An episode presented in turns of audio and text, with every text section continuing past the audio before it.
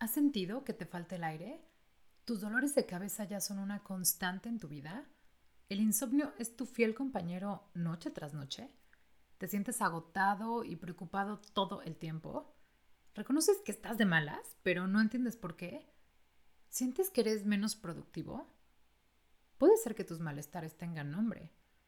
La ansiedad no avisa. No es como que toque tu puerta y pida entrar. Simplemente llega y ni siquiera justifica su visita. Puede que se quede cómoda e instalada solo por un rato, se vaya y decida no volver. Pero si encuentra razón para quedarse, puede olvidarse que era visita y se vuelve inquilino. Cuando eres resiliente, aprendes a hacer lo mejor de la situación aún en momentos difíciles. Pon la psicología a tu favor y descubre qué hay detrás de lo que piensas, de lo que sientes y cómo actúas. Soy Fab Gámez y esto es Actitud Resiliente.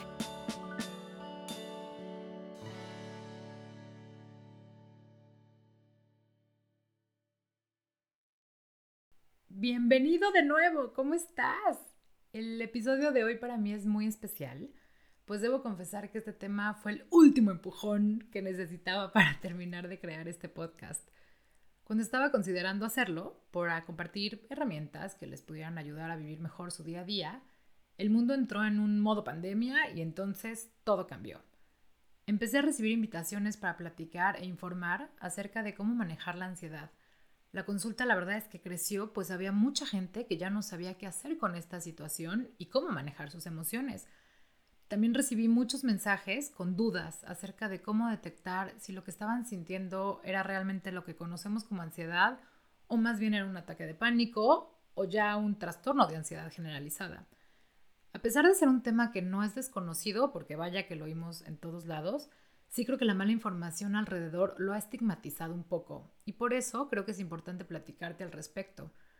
Para que te des una idea de cuántas personas se ven afectadas por ella, la OMS calcula que casi 300 millones la padecen en el mundo. Para que lo compares un poquito y te des más idea, esto sería el equivalente a más del doble de la población mexicana. El problema con la ansiedad es que comúnmente se confunde con otras enfermedades. Como sus síntomas físicos varían, puedes experimentar dolores de cabeza, insomnios, taquicardias, dolores de estómago o en general problemas estomacales, sudoración, dolores de pecho, y entonces es cuando piensas que se trata de otra cosa. Pero si le pones atención, la ansiedad también presenta lo que nosotros eh, conocemos como síntomas cognitivos, es decir, aquellos que se manifiestan como problemas para concentrarte, irritabilidad o sensación de estar molesto o enojado muy seguido, eres cero tolerante o andas muy bajo en tolerancia, traes un muy mal manejo de situaciones o de estrés y traes esta como constante idea de sentirte preocupado y con temor todo el tiempo. Entonces, la combinación de estos y otros síntomas son los que nos indican que posiblemente estés presentando un cuadro ansioso. Es por eso que hay quienes consideran que la ansiedad es de verdad la enfermedad del siglo XXI, pues calladita, calladita, pero va afectando cada vez a más personas sin que se den cuenta. Ahora es importante diferenciar un trastorno de ansiedad de un ataque de pánico no son lo mismo. Te explico. Padecer un trastorno de ansiedad generalizada, que es el nombre oficial, es presentar una combinación de síntomas de los que te mencionaba. No tienes que tenerlos todos, pero sí algunos y combinados. Y estos, digamos que van y vienen, pero en general son constantes en tu vida. En cambio, un ataque de pánico es cuando estos síntomas se presentan, pero exagerados, que ya no los puedes controlar y en su pico, por algunos minutos, digamos, ¿no?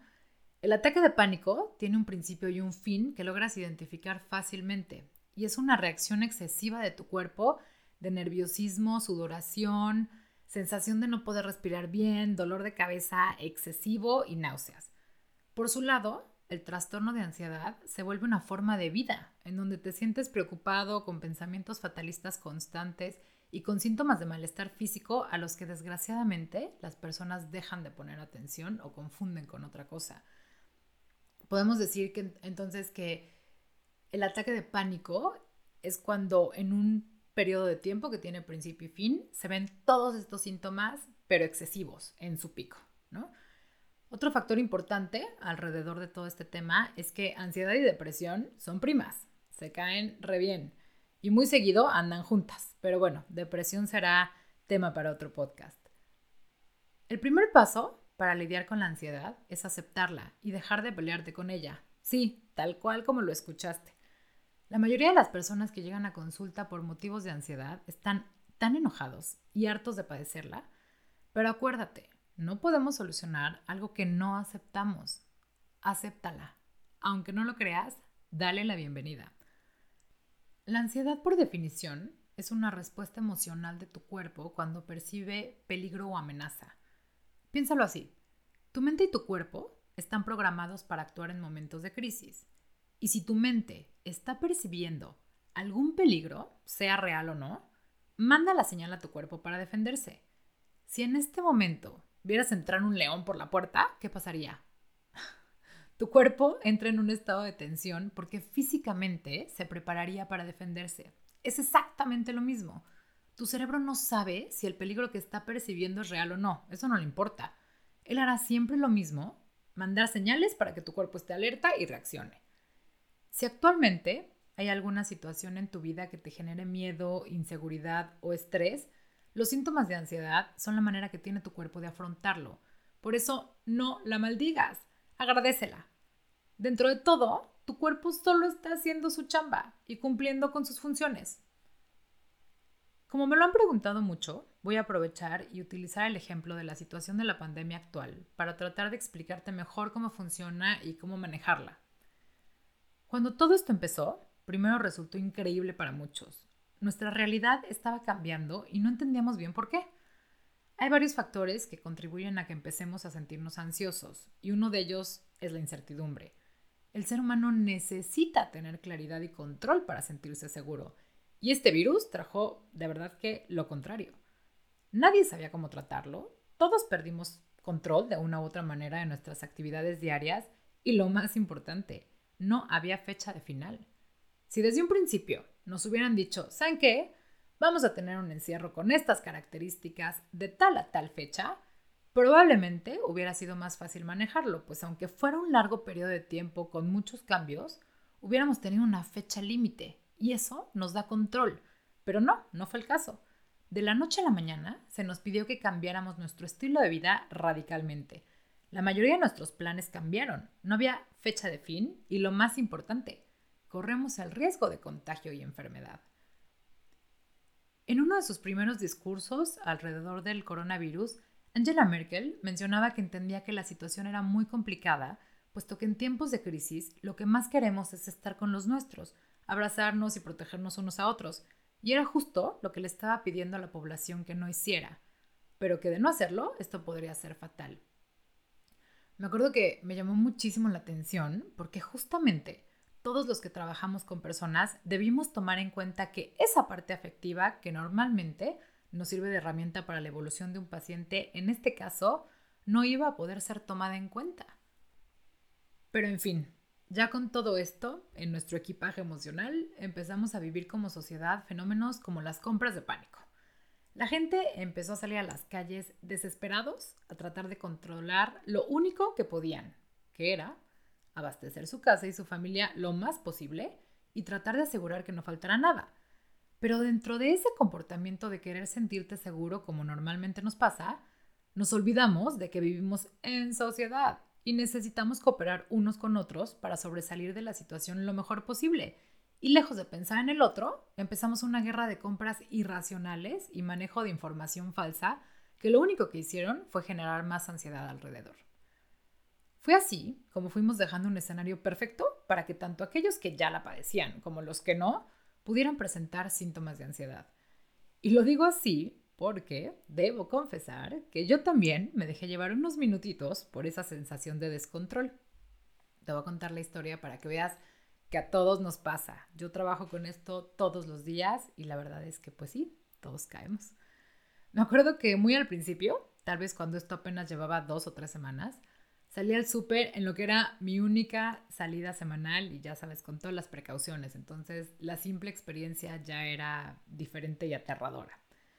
Total, eh, bueno, si me conoces, sabes que soy de las que necesitan orden, control y seguridad en mi vida. Entonces normalmente tengo en casa suministros para suficiente tiempo, siempre ha sido así. Y la verdad es que el papel de baño no era la excepción. Pero sí, ya llevaba varias semanas que no encontraba dónde comprarlo, pues no había de verdad en ningún lado. Total, voy haciendo mis compras y entro al pasillo del súper y alcanzo a ver que solo había cinco paquetes de papel de baño, cosa que repito, no había pasado en muchos días. Esto es muy importante para la historia. Muy confiada y muy feliz de que por fin había encontrado papel de baño, me acerco y conforme iba caminando me doy cuenta que del otro lado del pasillo viene entrando una señora también buscando papel de baño. Llegué antes que ella, a donde está el papel, y como siempre fue mi convicción, solo tomé un paquete. La señora no dejaba de mirarme y estaba claramente urgida porque me fuera. Me vio y como se dio cuenta que yo de verdad no iba a tomar más, tomó los otros cuatro paquetes restantes y te lo juro, se fue corriendo como si se los fuera a robar. Los siguientes tres pasillos que recorrí no pude evitar sentirme culpable porque empecé a pensar en qué, qué tonta había sido, cómo es posible, cómo no lo vi venir, qué tal que de verdad esta vez ya no va a haber más papel de baño, cuando el gobierno y todo el sistema nos, nos seguían diciendo que no nos preocupáramos, que se iban a encargar de esa parte y que no íbamos a padecer.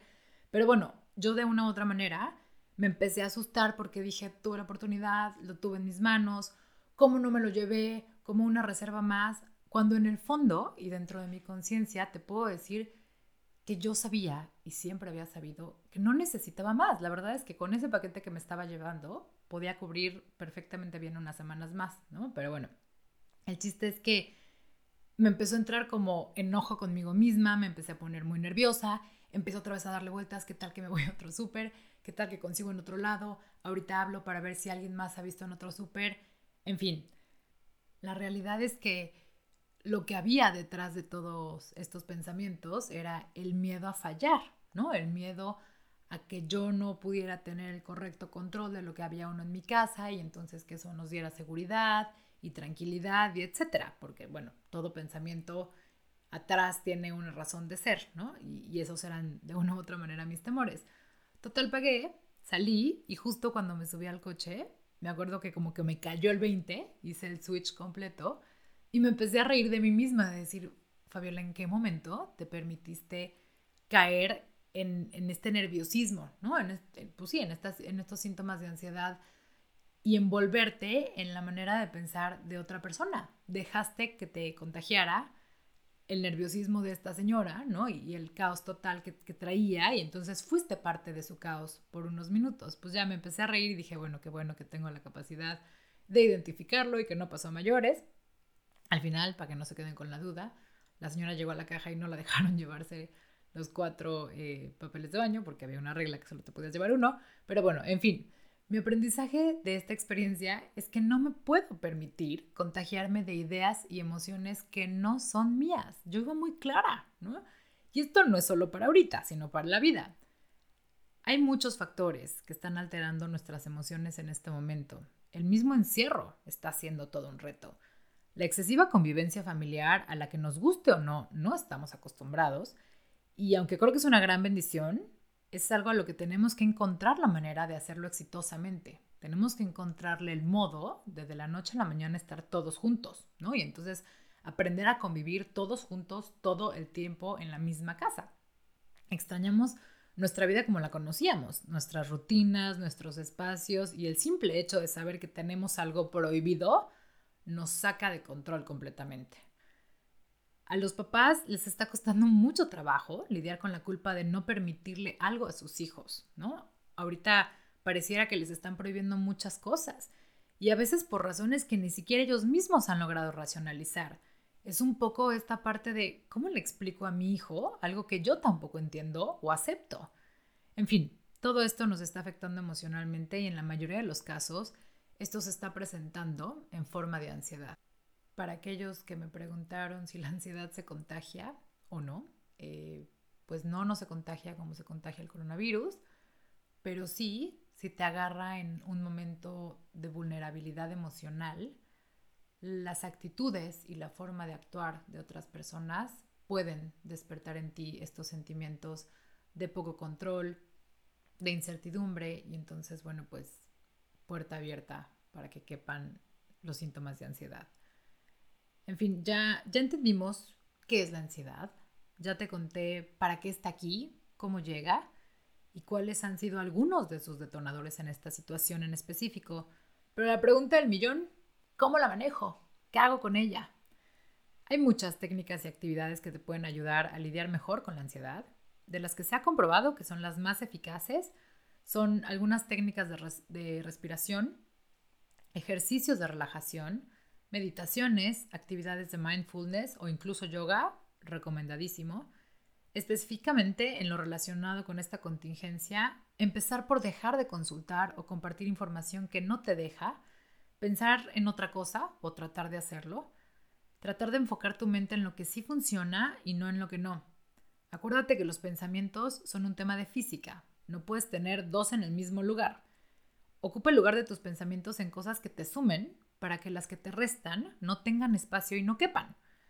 Pensar en actuar desde la empatía con los demás y no desde el miedo o el egoísmo. Esta parte de compartir la información me parece muy importante porque es un importante detonador para la ansiedad de muchas personas. Entonces, si tú vas a compartir un meme, una noticia, una opinión, asegúrate que tenga sustento, que sea real, porque imagínate que le estás compartiendo esa información a alguien que no está en su mejor momento emocional, de verdad puede tener consecuencias muy fuertes. Entonces, seamos cuidadosos, aprendamos que hay veces en que igual no es necesario compartirlo y no pasa nada. Puede ser el freno de la mala información y parar una cadena de síntomas ansiosos entre la sociedad y entonces empezar a tratar de controlar nuestras emociones colectivas. Esto es súper importante. Acuérdate que todos tus miedos, inseguridades y conflictos se pueden categorizar dentro de uno de estos tres grupos. 1. Los problemas que son reales y que sí puedo solucionar yo. 2. Los problemas que son reales y que yo no puedo solucionar. O 3. Los problemas que no son reales y que solo están en mi mente. Si tu miedo es del primer grupo, o sea, el que es real y se puede solucionar, entonces enfócate en la solución y ejecútala, si está en tus manos. Si tu angustia es real, pero de algo que no está en tus manos solucionar, o sea, del grupo 2, entonces trabaja en la emoción que eso te genera, pues es la que no te está dejando avanzar. Y finalmente, si es del grupo 3 y no es real y solo está en tu mente, racionalízala. Piensa en la verdadera probabilidad de que eso suceda y date cuenta que así como tú pusiste la idea en tu mente, tú mismo la puedes quitar. Por otro lado, si la ansiedad no necesariamente te visita a ti, sino a alguien cercano, trata de entender que no es una decisión, no es tan así por gusto, y probablemente no esté exagerando como normalmente se piensa. Esa angustia en la mente de la persona con ansiedad es real, al menos en su mente. No juzgues a las personas que están lidiando con estos síntomas, mejor ayúdalos. Trata de acercarlos a recibir ayuda profesional para que puedan lidiar con esta situación de mejor manera y la condición no empeore. Como humanidad tuvimos que afrontar una situación que nadie vio venir y para la que nadie estaba preparado. Ninguna sociedad, ningún gobierno, nadie. Démonos permiso de reconocer que todos podemos tener malos momentos o malos días y quitémosle un poco de presión a esto. Hay cosas que definitivamente no podemos cambiar por el momento, pero sí podemos ser muy creativos para hacer cosas que puedan ayudarnos. Por ejemplo, podemos tratar de alterar lo menos posible nuestros horarios. Eso nos da mucha estructura. Si hay actividades que no podemos realizar por obvias razones, trata de reemplazarlas por otras que sí sean posibles en estas circunstancias. Mantén en orden tu casa y tus espacios. Respetemos que no estamos acostumbrados a vivir 24/7 todos juntos. Fomentar el orden de los espacios individuales y en común evita descontentos y genera también paz mental. Recuerda que caos genera caos. Si vemos caos en lo que nos rodea, generaremos también caos interno. Para quienes dicen me choca estar en mi casa, no puedo más, piensen en qué es lo que tanto les molesta de su propio hogar y traten de, pues, cambiarlo. Si hay un espacio que mejorar, es un gran momento para hacer cambios, para que sea un lugar agradable y de armonía. Si te es posible, haz ejercicio. Arréglate, Tal como estás tratando de respetar tus horarios, también respeta tus hábitos. Si antes te arreglabas antes de salir de casa, no dejes de hacerlo. No empieces a descuidar lo que siempre has procurado. Recuerda que siempre hay algo positivo en toda la situación. Haz tu lista. Pregúntate cosas como ¿qué de esta situación te está llevando a ser mejor persona? ¿Qué has aprendido? ¿Cuál de tus acciones te ha hecho sentir orgulloso? ¿Qué bendiciones alcanzas a reconocer a tu alrededor? Hace unos días estaba con un grupo en el que somos puras parejas y bromeábamos un poco acerca de lo que ha sido lo más difícil de toda esta pandemia y de esta situación de encierro. Contábamos acerca de nuestras peleas con nuestras parejas o discusiones más comunes. Y al final decíamos, bueno, pero ya en serio, ¿eso fue enojo real o fue corona fight? Y es cierto, Nuestras emociones están a flor de piel, tanto para bien como para mal. Tratemos de ser empáticos con eso y un poco más amables con nosotros mismos. Como siempre recomiendo, si de verdad crees que la ansiedad que presentas ya no es manejable, acércate a terapia. Hay muchas técnicas muy eficaces que te pueden ayudar a no sufrirlo y hacerlo mejor de la situación. Y si te puedo ayudar en algo, no dudes en contactarme vía Instagram en actitud-resiliente, en Facebook como actitud resiliente o mándame un mail a info@actitud-resiliente.com. Me va a dar mucho gusto conocerte. Gracias como siempre por tu compañía. Nos escuchamos pronto.